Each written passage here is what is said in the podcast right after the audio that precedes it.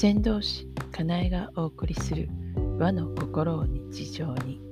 始まります。この番組は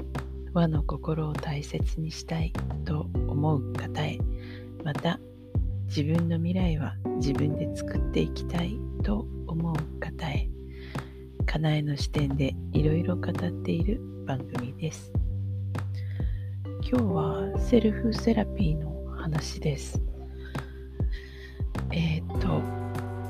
先導師と関係ないんじゃないのって思うかもしれないですけどうん人を導くっていうことをしようとするとその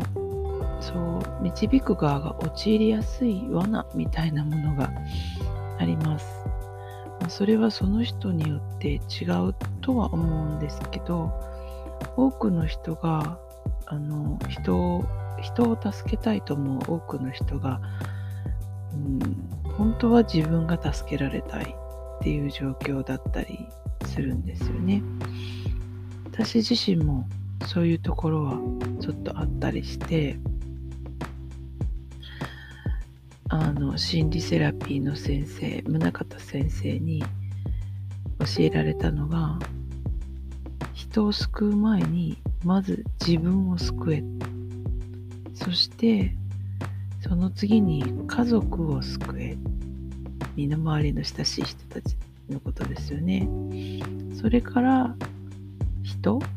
世の中の人を救いなさいと言います。でうんまあなんかちょっとした違和感を感じると最近は特にちゃんとこう紙に書いてセルセラピーをするようにしてますけどさっきもしてたんですけどね。あのなんか出てきたイメージはもう首背中ガチガチに固まっていてっていう状態の自分がいてまあそれいつもの私なんですけどその背中をですね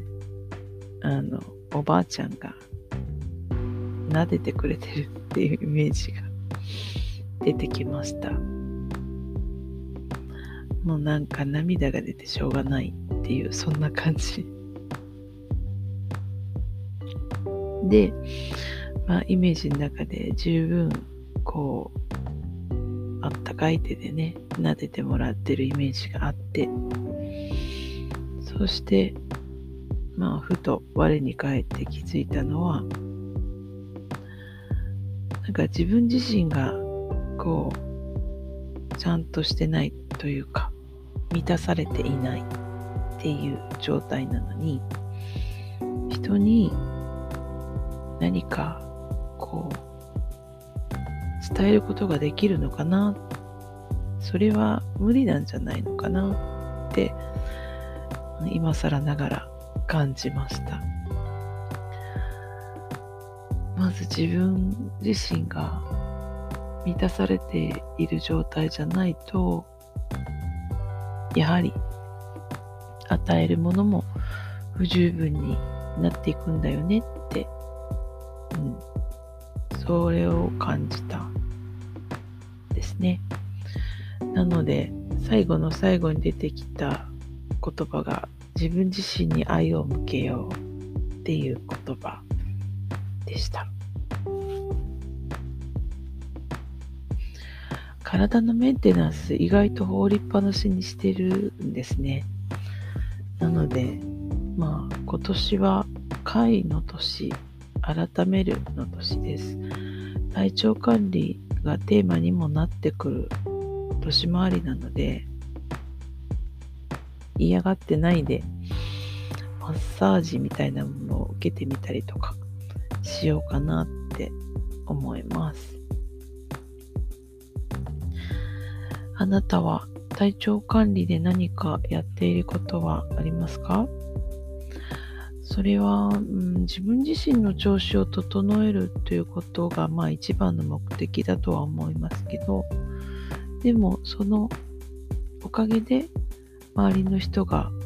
こう救われるっていうことにもつながるので